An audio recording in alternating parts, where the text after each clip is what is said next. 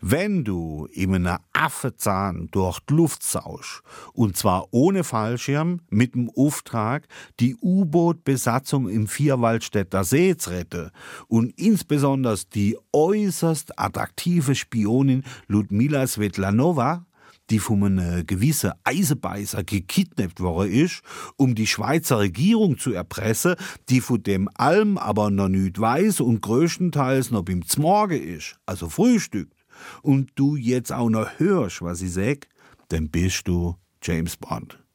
Auf dem Weg aus 10.000 Meter Höhe die Welt zu retten. Wie schon so oft, im Auftrag der Königin. Also, wenn das mal wieder so ist, Denk an die U-Boot-Besatzung im Vierwaldstätter See. Denk an Ludmila Svetlanova. Es sind noch 3000 Meter. Denk jetzt um Himmels Willen nicht an den Brexit. Denk an Ludmila, nicht an den Brexit.